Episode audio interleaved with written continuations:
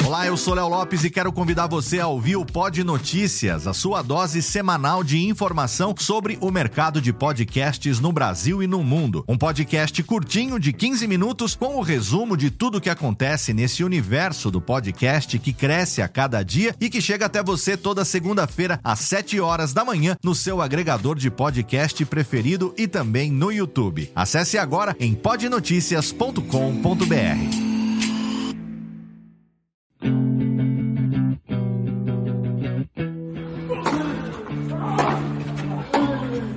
Drop Shot na paralela. O boletim sobre Roland Garros 2020, o Grand Slam francês em tempos de pandemia.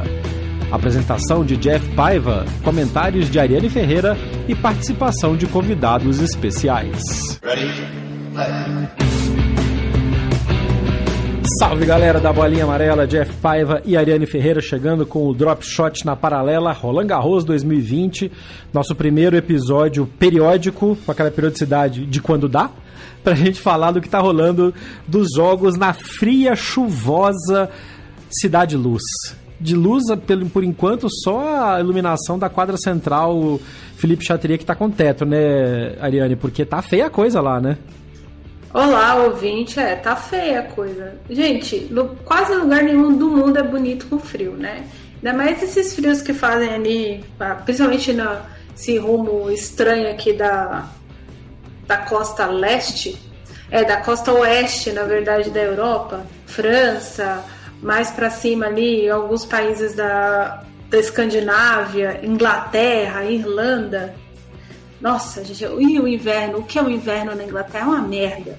Muito bem, então, então é chato. que, na verdade, teoricamente, acabou de, de acabar o verão e começou, teoricamente, o outono, né? Mas é porque não tem outono, né? Já vai direto pro frio. É, sim, e, e tem lugar, por exemplo, eu, hoje mesmo eu tava brigando com o tempo aqui no Porto, porque ontem fez. Não é que fez frio. Para mim não é frio. 13 graus, 12 graus não é frio.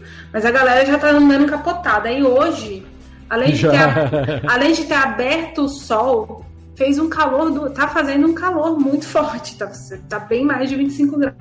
É. Tá, então, ou seja, aqui está, tá no, aqui está numa ambientação de transmissão. É, mas aqui, aqui em Portugal, a gente tem as, o tempo fixo mesmo. Na França, não. Começa o outono, o Jeff conhece isso melhor do que eu. Uhum. É, outono, começa a cair 11, 12 graus, lá pro quarto, quinto dia já tem 6 dependendo da localidade da Bretanha, é. por exemplo, já está marcando 5 graus. E aí a Bretanha, para quem não sabe, é super ao norte da, da França, uma região ao norte da França. Lenor. E aí, meu filho, agora o negócio. O negócio é, não, na França agora, esse, esses dias está com é, altitudes acima de mil metros de altitude, tá nevando loucamente já. Vê se, tá se precisa. Vê se e precisa a previsão. Disso Pois é, e a previsão para Paris nos próximos dias é máxima de 14 até a terça-feira que vem, com 60%, 90% de possibilidade de chuva. Enfim, quiseram fazer Roland Garros em setembro, então aguenta Paris em setembro, né? Mas ó, o argumento do, do, do Bernard Juntieri, nem lembro mais sobre o nome do presidente da Federação Francesa, ele disse, e ele não falou uma mentira, que quase não chove, não chove é, em Paris em, no fim de setembro. O que ele não estava contando era que o aquecimento global. Provavelmente ele é amigo do Trump. Pois é. E do presidente brasileiro. Então é isso. Ele é amigo dos boletos do teto que ele precisava pagar. Ele tinha que arrumar algum argumento para poder justificar fazer o torneio. Mas olha, tá um show de horror. A gente vai fazer um episódio relativamente curto hoje. É, como alguns que acompanham a gente nas redes sociais do podcast, sempre arroba BH na paralela, no Twitter, no Instagram, no Facebook, já está sabendo, a gente está credenciado mais uma vez, é o quarto, é o terceiro ano que a gente é credenciado para Roland Garros. E esse ano, por causa da pandemia, as coletivas estão sendo feitas todas usando o Teams, que é o, o Zoom da Microsoft. Então a gente está podendo entrevistar os jogadores e as jogadoras na hora da saída da, das quadras. Então a gente vai ter sonoras hoje de Serena Williams, de Stan Wawrinka, de Andy Murray. E se der tempo do Djokovic, que está em quadra enquanto a gente grava, mas está dando um passeio para cima do, do, do Imer. Então, daqui a pouco, capaz dele entrar em quadra ainda, é, entrar na entrevista ainda com a gente gravando. E a gente vai ouvir uns pitacos em cima do que foi a primeira rodada. A Nani e eu fizemos análise das chaves e não teve muita surpresa, não, né, Nani? Ninguém deu aquela zebraça, zebraça, não. Eu acho que é o, o mais surpreendente da primeira rodada, para começar pela chave masculina, foi o quanto que o Vavrinka e o Murray não foi um jogo equilibrado, né? É, mas também a gente tem que. É, eu não sou do partidário do comentário lá do Mads Wilander, que gerou polêmica aí para todos os lados, né? A ponto do, do ontem sair atacando o Wilander por aí, já que ele ele curte ver, segundo o Kirchhoff, ele curte ver o Murray e ele nunca viu o Ilander jogar. Também, né, com a idade que ele tem, não tem como ele ter visto o Ilander jogar mesmo. Agora, se ele jogar no Google, ele consegue saber quanto o Ilander era um bom jogador. Ele não foi número um do mundo à toa. Mas, enfim, tirando esse comentário infeliz do Kirchhoff, não dava pra esperar muito do Murray no Saibro com quadril arrombado. Mas qual foi o comentário do Vilander? O Vilander disse o seguinte, que o problema era que o Murray tinha que tomar uma decisão já de uma vez, se ele ia aposentar ou não, porque ele fica criando esperança nele, nos outros que ele vai voltar, tirando convites é, que poderiam ser dados para outros jogadores, pessoas jovens, pessoas que podem fazer as coisas. E como ele é um ex-número um do mundo, ele é o Andy Murray, obviamente qualquer torneio vai abrir um convite para ele. E aí ele fica nessa esperança de desesperança e no fim das contas ele não faz muita coisa, ele não apresenta muita resistência.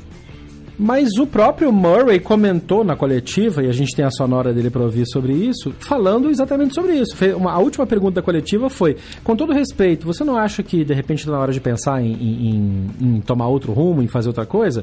E o Murray respondeu que ele está tentando achar o, o, o, ritmo, o nível, que ele nunca tinha jogado tão mal num grande slam, realmente foi o pior resultado que ele teve numa, num grande slam e que ele está no momento de autoconhecimento. I wouldn't expect to physically be the same as what I was before I had the operation, but in terms of like, you know, ball striking and, um, you know, in terms of my strokes and stuff, I mean, I don't see why th- there's no reason that I shouldn't be able to do that from a technical perspective. Um, you know, and there's been matches that I played since I came back where I hit the ball, you know, well, and there was, you know, like, I mean, I know, I know it wasn't the, the, the, the best match at times, but like, you know, Zverev was what a couple of points away from winning the U.S. Open, and you know, I won against him the week beforehand, and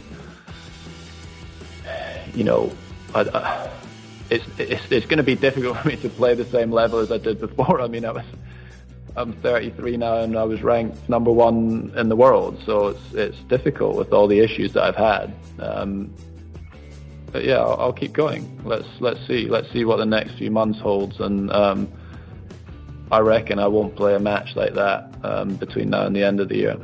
E, enfim, é, foi um comentário pertinente do Vilander. Sim, eu, eu acho que as pessoas não gostaram muito foram das palavras, que o Wilander foi um tanto quanto bruto. É, na verdade é duro, né? Exato, e eu acho assim, o, o não tem essa característica de ser tão direto a respeito das coisas. Tanto é que o pessoal aqui na Europa fala muito que ele não gosta do Djokovic, porque toda vez que ele faz algum tipo de comentário, os comentários dele em relação ao Djokovic são sempre mais ácidos do que em relação a qualquer outro, outro tenista.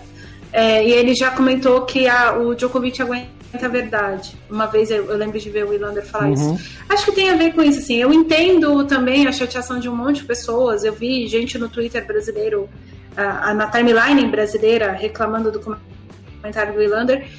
É, acho que tem a ver muito com a pergunta da Bárbara Schitt também. A Bárbara perguntou. A Bárbara é uma uhum. tenista austríaca que faz a apresentação do, do, do programa Entre Jogos aqui de intervalos e do Games Mets é Game Mets and Sets, que é, e Chats, que é o sobrenome dela e o nome do Mets Willander, uh, que é um programa que sempre acontece no final da, da rodada, né, do, dos campeonatos de Grand Slam, na Eurosports. E a pergunta dela foi, o, o, o Murray não apresentou nenhuma resistência para o Vavrinka. É, será que não está na hora dele parar? Foi uma, uma, pergunta que todo mundo se faz e muito provavelmente o Murray também se faz. Sim. Eu não acho que a pessoa, assim, as pessoas estavam esperando um jogão. Eu acho que a gente tinha esperança de ser um jogão. Do mesmo jeito quando vai acontecer Serena e Vênus. Uhum. De uns quatro anos para cá, cinco anos, pra, de cinco anos para cá, a gente tem mais expectativa do que um bom jogo entre as duas irmãs. Essa é a verdade. É, é verdade. Teve, às vezes a Vênus joga melhor, e aí no caso a Serena ganha na força. Já aconteceu da Serena jogar bem e a Vênus jogar mal nesse intervalo todo. Mas assim, na real, bom, para quem viu Vênus e Serena uma contra a outra, não é a mesma coisa. E o, o, e o próprio, o próprio Vavrinka também comentou isso uh, na coletiva depois do jogo. Perguntaram para ele se ele estava esperando um jogo tão é, descompensado. E ele falou: não, não estava esperando isso. Eu tinha treinado com, com o Andy, inclusive, no dia anterior e, e tinha sido um treino duro. Uh, eu tava esperando um jogo mais duro um pouco. Eu tava focado, o, o, o, Murray é um campeão, então tem que entrar focado, então não importa claro. o que esteja acontecendo, tem que manter o seu foco. E aí eu fiz a pergunta, inclusive, uh, na sequência, falando isso. Você disse que praticou, que treinou com o Andy, mas que as condições eram muito diferentes. Como é que você sentiu a bola, o peso da bola e as condições da quadra hoje, se isso afetou o Murray mais do que a você? E aí a pergunta do a resposta do Vavrinka foi essa, vamos ouvir. And uh, looking forward for the next match. Jeff Piver. Go ahead. Hi, Stan. Uh, congratulations on your win. Uh, you said you practiced with Andy, but the conditions were kind of different. Did you? How did you felt the ball and the head, the, the weight of the ball, the conditions of the court today? Yeah, it's um, slow, slow condition, heavy condition. But again, when it's like that, I'm focused on what I'm doing. I know I can. Uh, I can be aggressive. I know I can put some heavy balls out there, and I can keep uh, uh, playing heavy balls uh, each ball, and that's important. The way I'm playing, focusing on keeping my line, my my game, and yeah, I'm, I'm happy with it. Ele está dizendo então que, que as condições estavam lentas, foi o primeiro dia, estava muito pesado, mas que quando é dessa maneira, ele se foca em jogar o que ele sabe, que ele pode ser muito agressivo e ele tentou dar mais spin na bola, jogar bolas pesadas para o outro lado. E funcionou para ele. Agora, realmente, é que não funcionou para o Murray. Nessas condições tão diferentes, eu acho que até essa análise que está sendo feita em cima do Murray é meio cruel, porque Sim. são condições completamente fora do normal.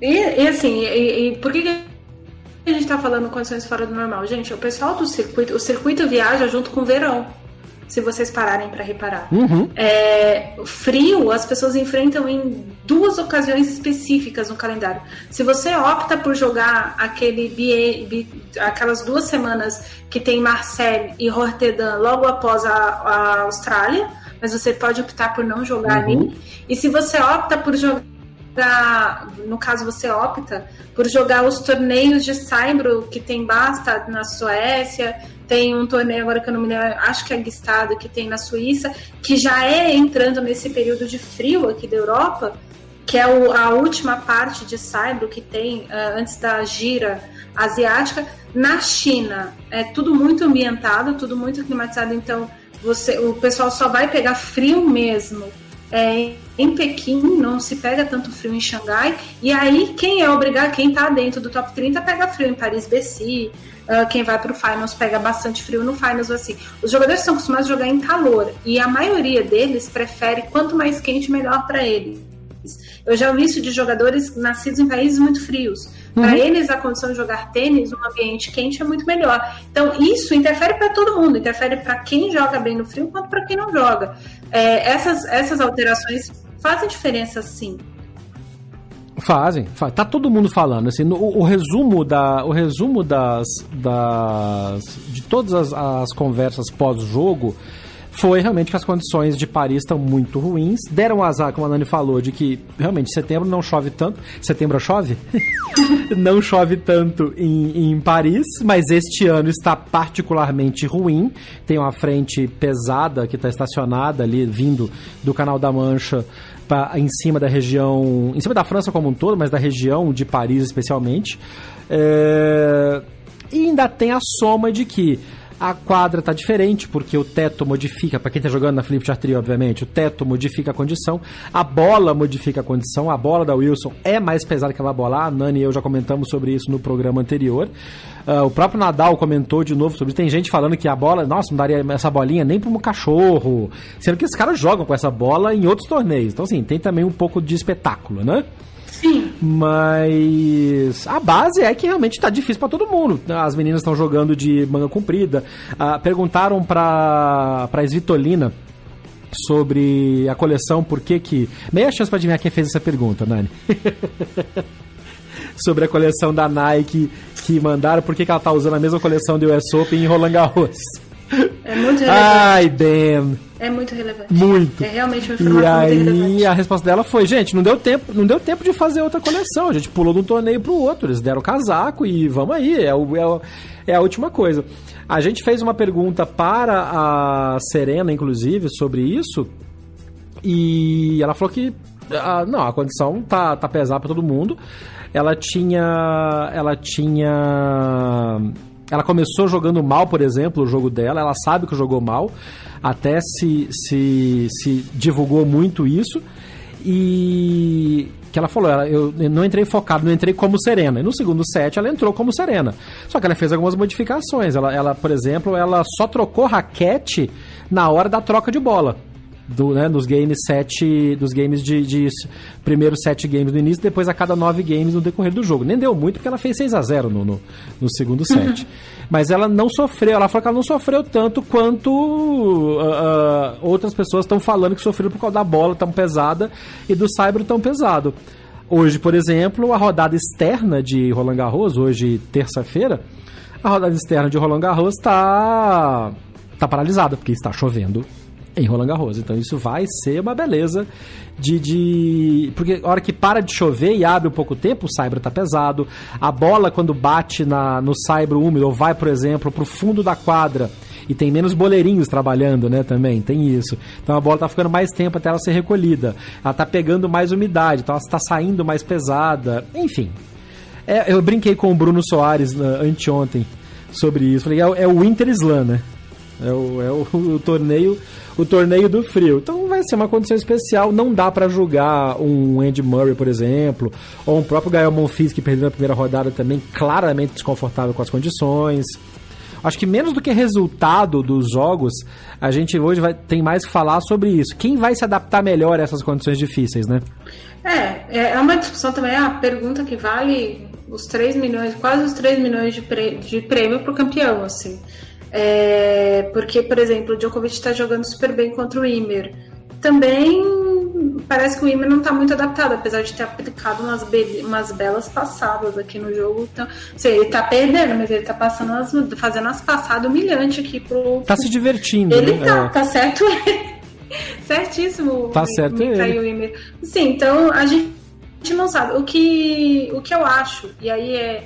A gente tem que se atentar no, no Media Day, que é aquele dia que a gente. Media Day, para quem não sabe, quem não tá Uhum. habituado com o termo, é o dia, normalmente é um dia depois do sorteio da chave, esse ano foi na sexta-feira, em que os principais atletas, os principais favoritos e as pessoas que são muito demandadas da imprensa conversam com jornalistas. E no Media Day, na sexta-feira passada, o Daniel Medvedev estava extremamente confiante com a questão de estar frio, com a questão da, da quadra estar mais pesada e a questão da bola estar mais pesada. Ou seja, provou por A mais B, entrando em quadra, de que tá errado, né? É, o problema dele é o Saibro mesmo, Tomou um atropelo. ele não consegue jogar. Quem viu o jogo sabe exatamente. Parecia, gente, parecia um juvenil.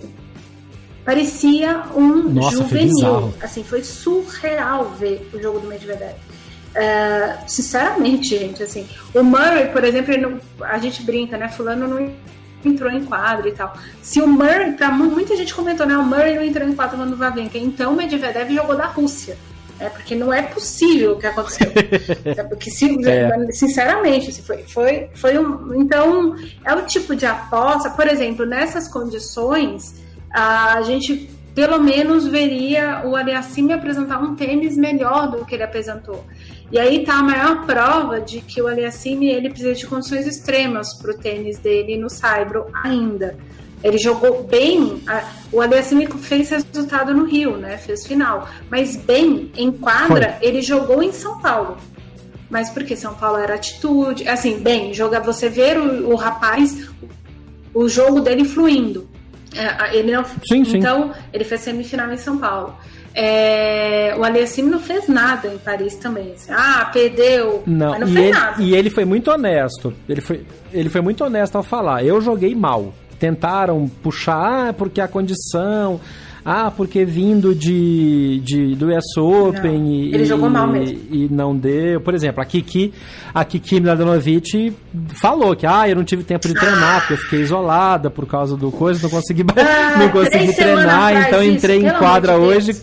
É, então, pois é. Mas o Olhacime assumiu o BO. Eu falei, não, joguei mal. Joguei mal, o cara jogou melhor que eu, ganhou, parabéns pra ele. Eu vou pensar agora o que eu vou fazer no decorrer da rodada.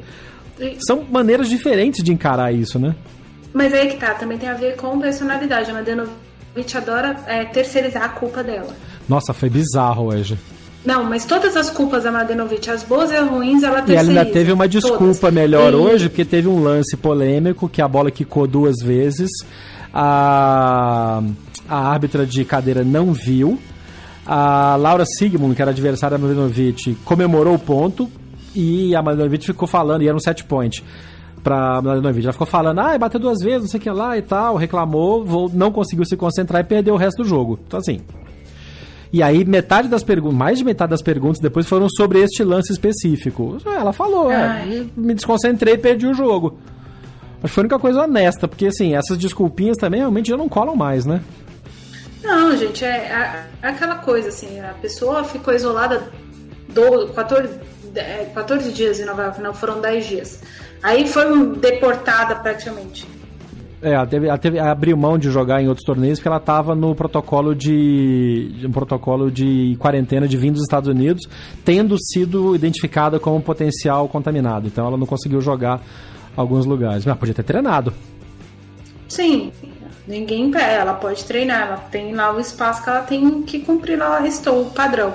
E ela cumpriu a quarentena porque ao invés dela ir para Itália, que era onde eles tinham liberação para entrar, ela foi para França e na França, se você sai com se você chega com suspeita de possível coronavírus, você tem que fazer a quarentena. É diferente do PER, por exemplo, que ele fez o resultado na França deu negativo, ele já tinha sido negativado ali, então ele foi adiante para jogar para fazer o teste na Itália, depois jogar Hamburgo e tudo mais.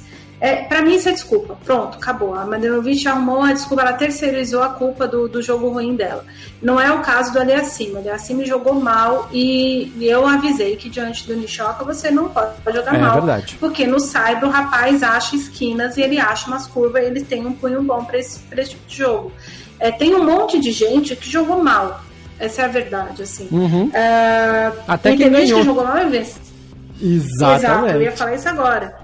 Caso do Sock, o Sock jogou mal pra caramba. Jogou muito mal. Outro que jogou mal, Pierre Hugo Zerbe, jogou mal. Londeiro venceu, tudo bem que o Londeiro. Também, gente, alguém tinha que vencer esse trem. Olha o Eu clássico quero, eu quero né? só puxar a brasa pra minha sardinha, porque eu cantei esta bola, que seria o jogo mais emocionante da primeira rodada. Não seria Vavrinka e, e- e Murray, seria o clássico argentino. E foram 835 horas de jogo, né? Empurração É. de bola, ninguém queria ganhar aquela caçanga. Pois é, outro exemplo, gente. Alguém tinha que tomar atitude. Assim, as condições de agora, elas precisam estar aí para isso. Outro que jogou pessimamente mal e tomou até um pneu na hora de rodar. O Alex de Minaur. Pelo amor de Deus, assim, tudo bem que o primeiro set ele jogou ok. Mas ele não se adaptou às condições e nem à situação. O Tchekinato está vindo do quali, já está habituado, então, obviamente, Uhum. né? Tchekinato seguiu adiante. Mas uma galera tá jogando mal. Entre os homens tem mais homens jogando mal do que mulher. Mas sei lá, eu queria fazer o seguinte comentário. Eu previ, eu previ que o já que você tá puxando sardinha pra você, vamos lá. Eu previ, eu previ que o Cucusquinha ia ganhar do Fanino. Eu avisei que se o Fanino acordasse, ele ia foi. perder. Duas coisas que outra coisa que eu falei que ia acontecer e aconteceu. O Sinner bateu o Davi Goffin. Foi. Eu avisei que Surpresa ia... para zero pessoas que ouviram o podcast. Exato. A não ser que alguém discordasse de mim, aí se tornou uma surpresa para essa pessoa mesmo. Também avisei, também avisei que o Dominic Thiem não ia nem sentir pro cheiro com o Tirit, e foi exatamente isso. Apesar do resultado parecer que não, eu É. avisei que isso Mas ia eu, eu achei muito legal a declaração do Tim depois, que ele falou: ah, vai ser contra o Sock, que legal, vai ser um jogo mais interessante do que seria se fosse contra o Opelka. Nossa, a galera da imprensa ai, desmereceu o Opelka. Não é verdade, porra, vai dar muito mais jogo pro Tim, o, o Sock, do que. E é legal ver o Sock voltar a jogar um pouco melhor também. Graças a Deus, né? Porque entre ele e o Opelka nós ficamos com o Jack Sock. Eu nunca pensei que eu fosse dizer isso. Mas é. Quem diria? Né, James? Uma hora. Tipo, entre John Wisner e Ray Opel, Cariani.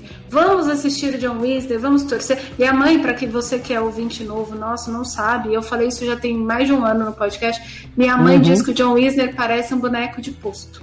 Boneco de Olinda, perdão. Boneco de posto é outro. Parece boneco de Olinda. Minha mãe Olinda, chama John Wisner de boneco de Olinda. É que eu tava tentando lembrar o nome do boneco de Olinda, que aqui tem outro nome. Enfim, depois a gente fala isso. Mas enfim, aqui tem outro nome. A minha mãe sempre diz que o Wisner parece um boneco de Olinda, ela chama o Wisner de boneco de Olinda. Então, entre o boneco de Olinda e o Rei Opelka, obviamente a gente prefere boneco de Olinda, até porque tem mais a ver com carnaval.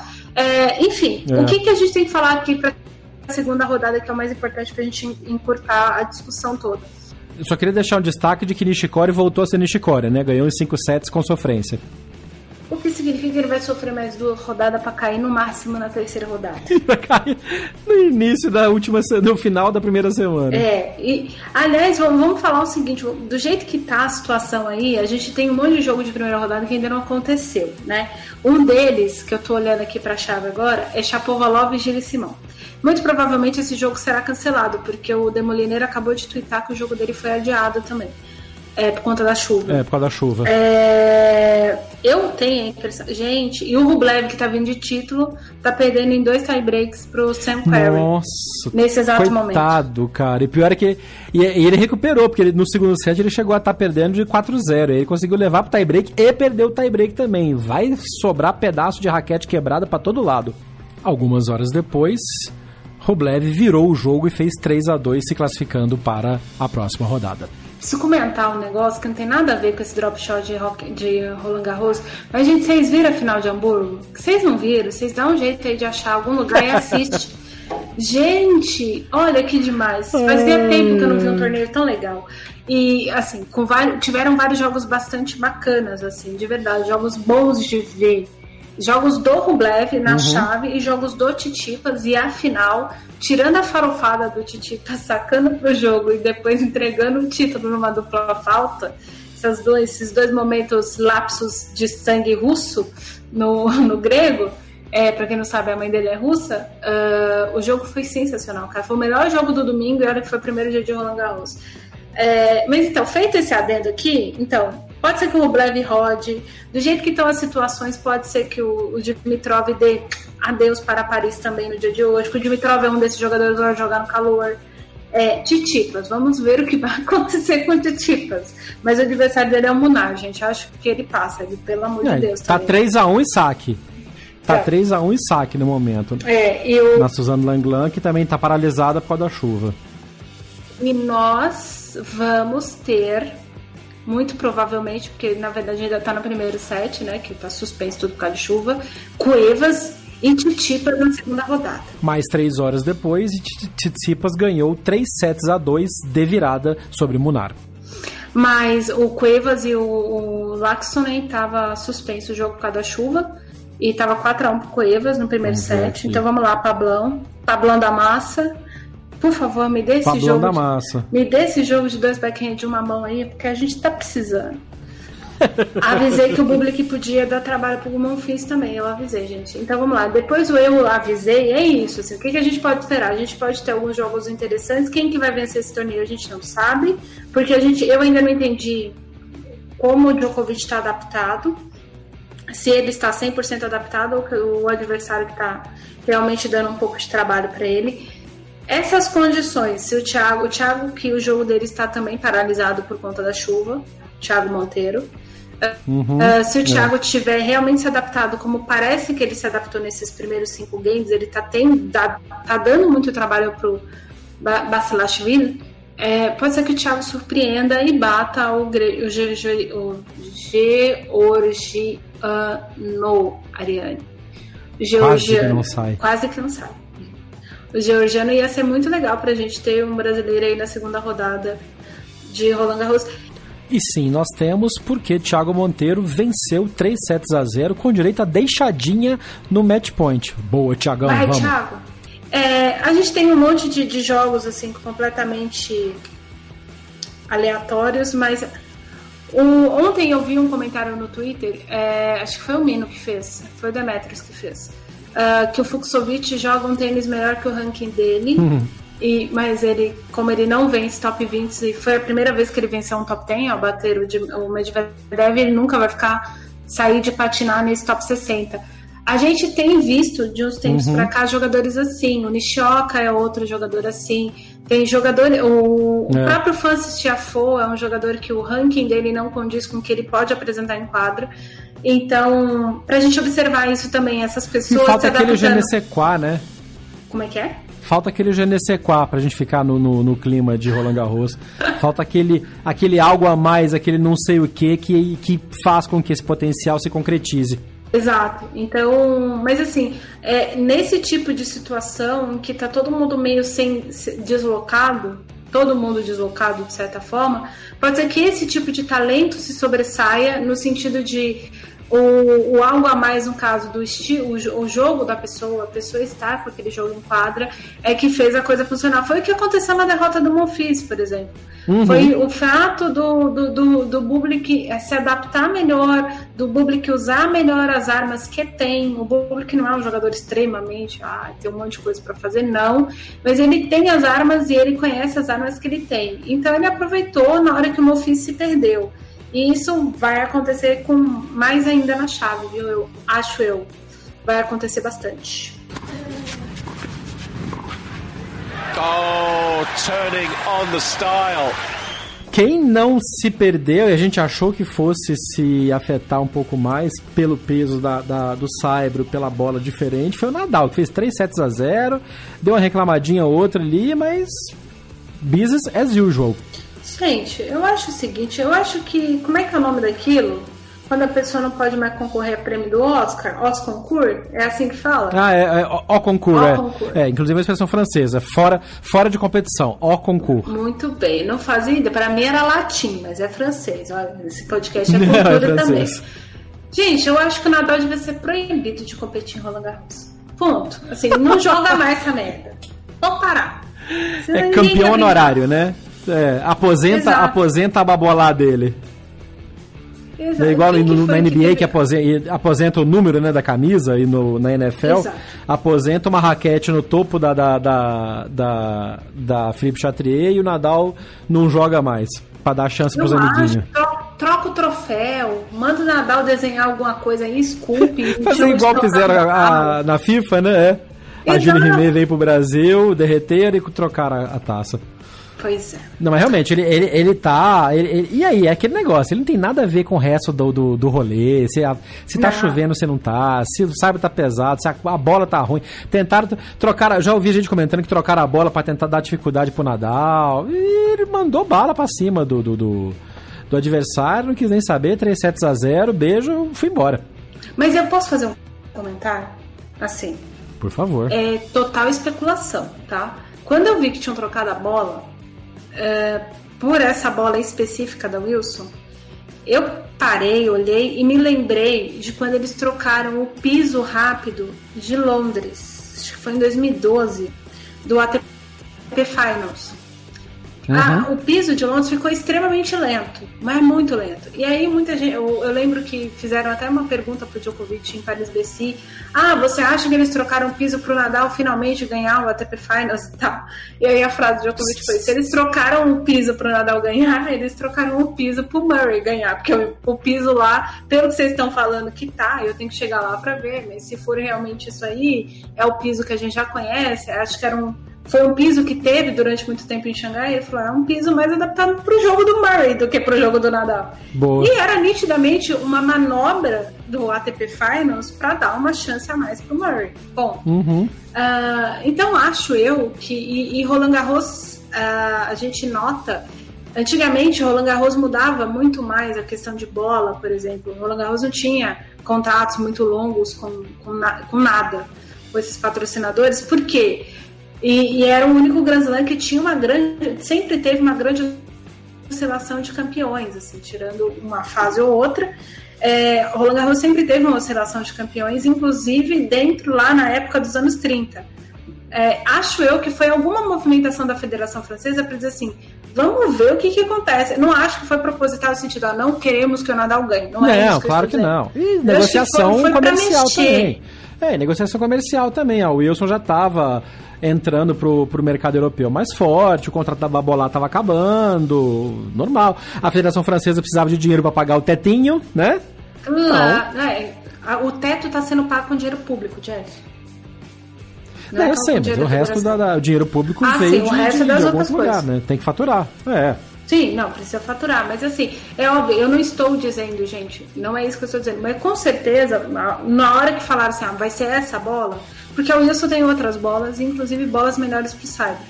É, e a Sim. Wilson precisa vender essa bola. A Wilson não tá errada de apresentar primeiro essa bola ou segundo essa bola. Até porque eles perderam o Australia Open, né? Exato. E, era uma bola bastante rentável para o Wilson em termos globais. É, É. então, enfim, tem, tem essas questões comerciais, mas eu acho que eles quiseram dar uma mexida.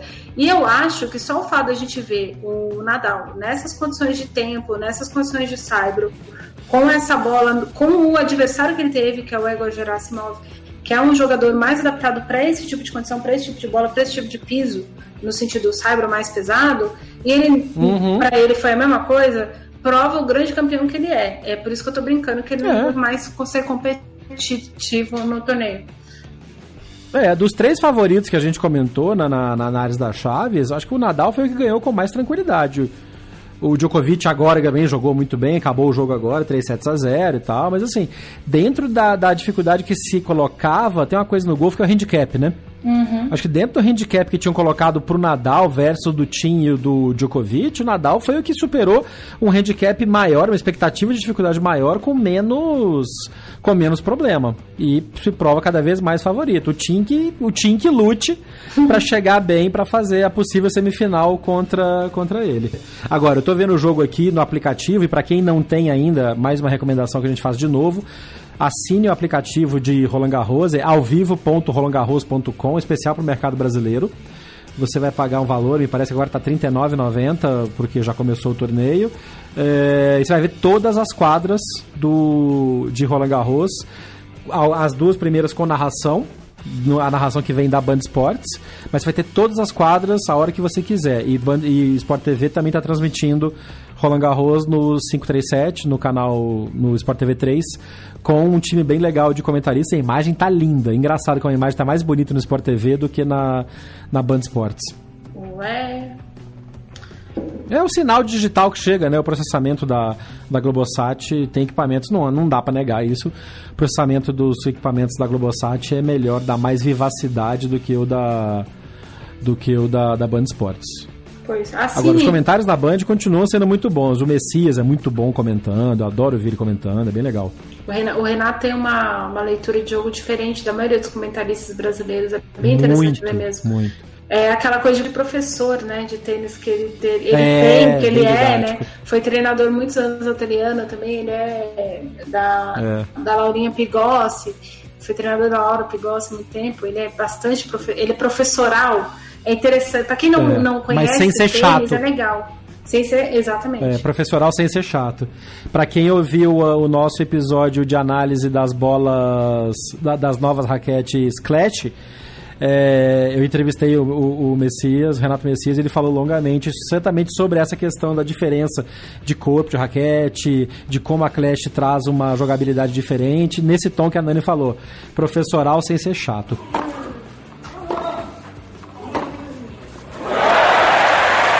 Vamos encerrar esse episódio de hoje com uma homenagem a uma das jogadoras brasileiras, acho que mais importantes e menos valorizadas nos últimos anos.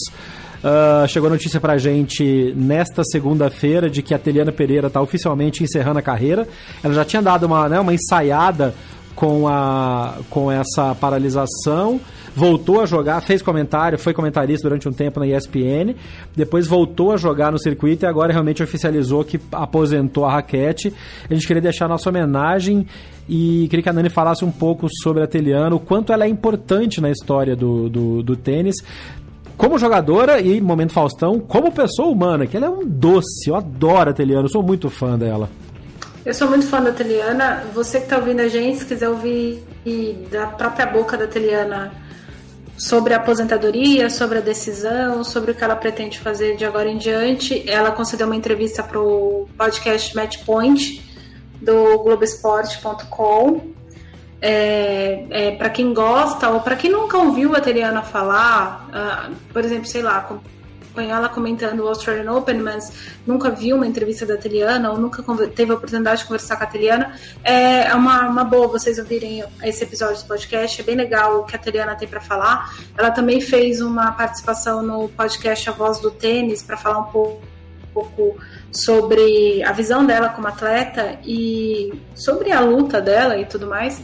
Ah, faz uhum. bastante tempo já. O A Voz do Tênis. Eu botei é o link desses Pode falar. Isso, eu botei esses, os links dos dois episódios no post deste nosso episódio. E estamos trabalhando fortemente para trazer a Teliana para conversar com a gente numa edição especial do Backhand na Paralela em breve. Sim. A, a Teliana, eu até eu, eu me senti na obrigação de escrever um texto sobre a Teliana, é, porque eu já fiz isso sobre algumas outras pessoas.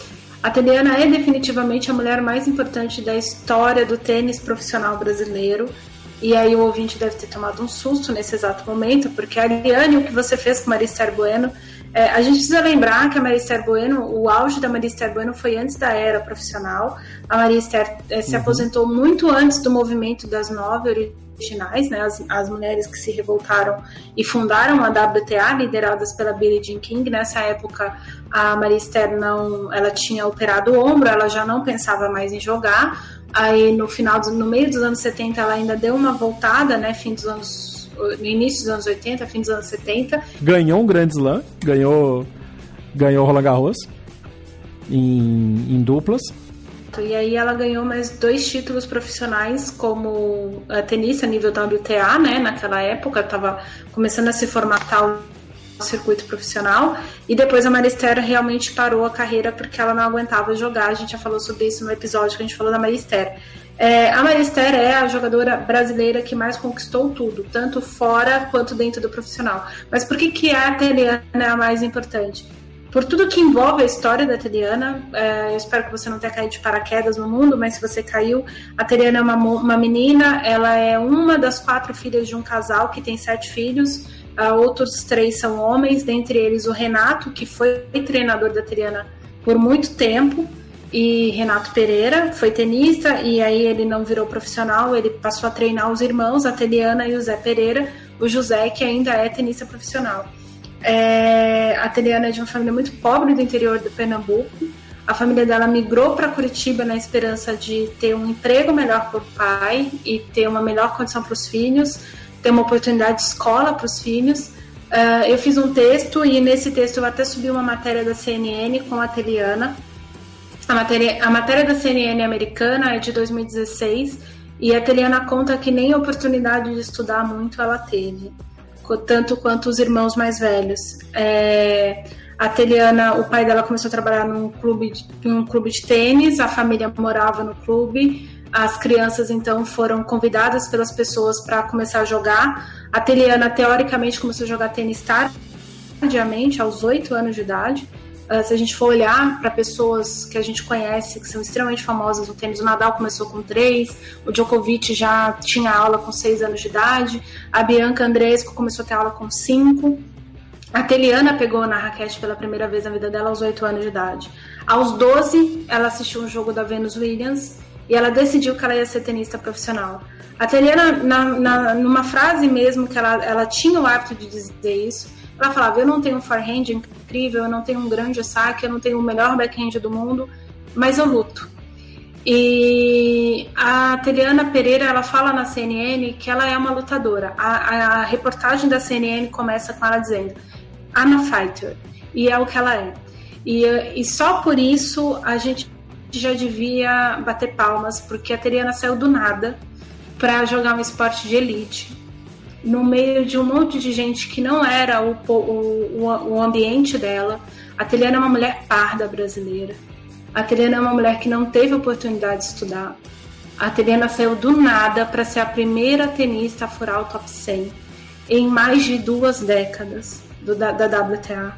A Teliana foi a primeira Antes brasileira. dela foi só a Niege, né? Só a Niege, e a Niege furou e saiu do top 100, porque Niege, os dois títulos da Niege Dias na década de 80, antes de Teliana e eu nascermos, é, foram em duplas. A Nieges é a outra brasileira com títulos de WTA, agora a gente tem a Bia, mas a gente só tem a Bia porque a Teliana bateu muito com a bunda no chão correndo atrás de bola.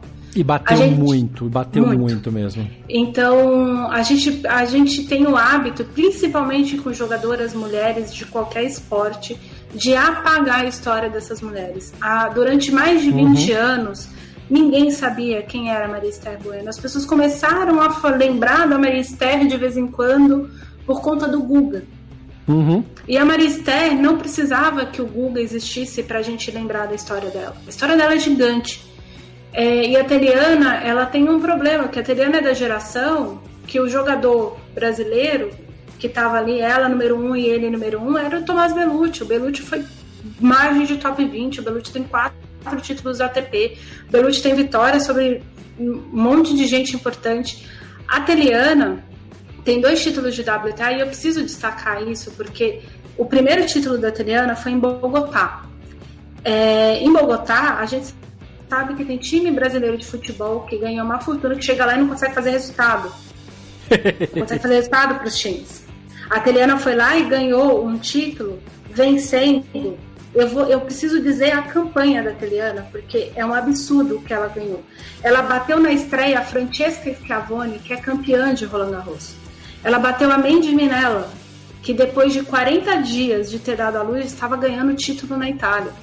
A Eline Svitolina rodou na mão da Teliana na semifinal em isso, Bogotá. cara.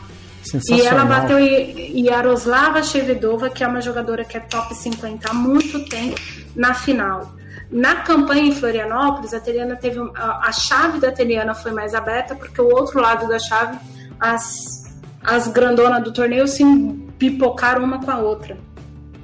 Mas mesmo assim, a Teliana bateu a Anastácia Sevastova na semifinal Olha daquele isso. torneio. Que baita campanha. É, Exato. Numa chave pesadíssima do Rio Open 2016, ela fez semifinal. É, a Teliana jogou contra, salvo engano, a Ana Ivanovic nos Jogos Olímpicos. E, ou foi a Laura Segundo, eu já não lembro, mas ela, ela entregou um jogo absurdo. Ela e o Marcelo chegaram a vencer jogos de duplas mistas. É, ela conquistou medalha no Pan-Americano do Rio de Janeiro ao lado da Joana Cortez. Elas foram Uhum. bronze. Joana Cortez, que foi número um do mundo no beach tênis. A gente tem uma pessoa incrível que é o retrato do Brasil mais puro e cristalino possível e pro bem e pro mal. E eu acho que a gente tem que olhar para a Teliana para a gente apresentar a Teliana para os filhos da gente, para os netos da gente. A gente não pode deixar a história dessa mulher acabar. E a carreira dela acabou, mas ela não acabou.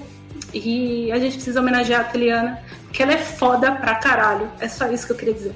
Essa emoção que vocês estão ouvindo na voz da, da, da Ariane, acho que é de todo mundo que conhece a Teliana, que a admira e me deixa muito, muito é, chateado a reação de algumas pessoas à comunicação da aposentadoria da Teliana, que obviamente todo mundo, toda a imprensa brasileira que cuida, que trabalha com tênis, fez homenagens, fez posts sobre a Teliana, e uma galera que infelizmente é o lado ruim da, da- todo todo todo todo grupo humano tem um lado bom e um lado ruim. Infelizmente o tênis tem alguns desses lados ruins muito mais é, à flor da superfície.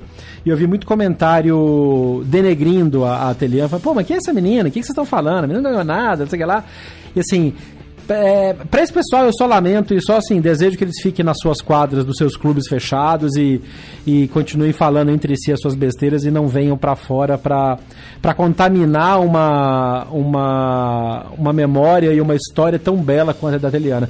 Principalmente por essa coisa que a Nani falou da, da, de vir de baixo, de assim como o Thiago Monteiro, assim como outros jogadores brasileiros que vêm, como o, o Julinho Silva, que tinha uma história espetacular também. Mas assim, é muito importante que o tênis não seja encarado, e, assim, e, e aí eu faço mais uma vez um, um esforço muito grande para divulgar o backhand da paralela, da maneira como eu e a Ariane tentamos trazer o tênis além das quadras, além de ver só essa parte teoricamente elitista do tênis, para mostrar esse tipo de exemplo positivo que a Teliana trouxe pra gente, batalhando, rolando o circuito uh, no mundo sem ajuda, jogando sozinha, tentando tendo que fazer ligação. Não tinha esse monte de Teams e Meets e, e Skype para fazer né, conferência com o treinador, então tinha que ligar no final do dia mesmo para tentar ouvir uma palavra de conforto, uma orientação para o próximo jogo se tinha ganhado, para o próximo torneio se tinha perdido. É realmente um negócio muito, muito forte e tem que ser muito valorizado. Teliana, muito obrigado por tudo que você fez pelo tênis brasileiro e que você possa continuar trazendo essa experiência que você tem como comentarista, que além de tudo ainda é uma ótima comentarista. Quem ouviu ela falando no Australia Open, na ESPN, que delícia que é ouvir a Teliana falando sobre tênis, que ela possa ter um contrato em breve para falar ou no Sport TV ou na ESPN ou sempre que a gente puder, o convite está aberto aqui para falar com a gente aqui no BH na Paralela, porque ela é uma pessoa muito, muito bacana, ela tem que trazer mesmo esse tipo de, de, de experiência, de energia boa para o tênis brasileiro. E para quem está começando, para quem gosta de tênis. É, eu fiquei meio emocionada, não terminei de dizer. É, no meu texto, eu separei uma frase que a Teliana me disse há muito tempo atrás. Uh, foi logo em seguida que ela ganhou o título de Bogotá. É, eu lembro que reuni um monte de jornalista em volta dela e tal. E aí depois eu fiquei para fazer uma entrevista com ela e conversando com ela e tal, ela me falou uma coisa que é, é muita da verdade e por a gente viver um ambiente elitista, ambiente, principalmente do tênis no Brasil, mais do que no resto do mundo, mas principalmente no Brasil, Uh, a, a, frase dela faz muito sentido sobre quem ela é, de onde ela vem e por que, que a gente precisa aprender com ela. Antes de eu dizer a frase italiana, ela conquistou 24 títulos profissionais, uh, desde ITFs, a, a ITFs em nível equivalente a Challenger no circuito feminino, porque não existe circuito uhum. Challenger. Future, ela conquistou né? isso só em si, exato. É, futures e os, os ITFs que se, seriam equivalentes a Challengers no masculino. É, ah, tá. Isso só em simples. Só em simples. E os dois títulos de WTA dela. A, a frase italiana foi a seguinte: Eu não vou ficar iludida com as coisas. Tudo veio para mim com trabalho. Sem trabalho, nada vem. O tênis é o esporte em que você mais perde do que ganha ao menos se você que você seja Roger Federer ou Rafael Nadal. Mesmo para eles, a vitória só vem com trabalho. E muitas vezes com trabalho a vitória não vem. É por isso que eu não vou deixar de trabalhar. Aprendi a trabalhar desde pequenininho. É isso. Uh, o Bruno Soares e o Marcelo Mello, obviamente, também fizeram suas homenagens nas suas redes sociais. Uh, a Ateliana, ela foi parceira dos dois, né, nas, nas duplas mistas em Olimpíada. E fica muito claro o carinho que eles dois também têm pela Ateliana. Assim como quem foi treinador, quem foi treinadora dela, é, transmite, porque a experiência de ter a Ateliana do lado, jogando e como pessoa, realmente é muito enriquecedora. Fala Jeff, beleza? Cara, Teliana, é, eu acho que é um dos maiores exemplos que a gente tem de é, dedicação, luta, superação, né? uma história de vida, não só dela, da família inteira, é, impressionante. É, como eu falei, um grande exemplo para todos nós. E uma pessoa fantástica dentro e fora das quadras, né? Uma guerreira é, dentro das quadras, uma dama fora das quadras, uma pessoa super especial e um ícone do tênis brasileiro. É, já, está, já está deixando saudade, mas espero que ela ainda possa continuar por muito tempo aí dentro do esporte, né, passando para a próxima geração tudo que ela conquistou aí, tudo que ela aprendeu ao longo dos anos.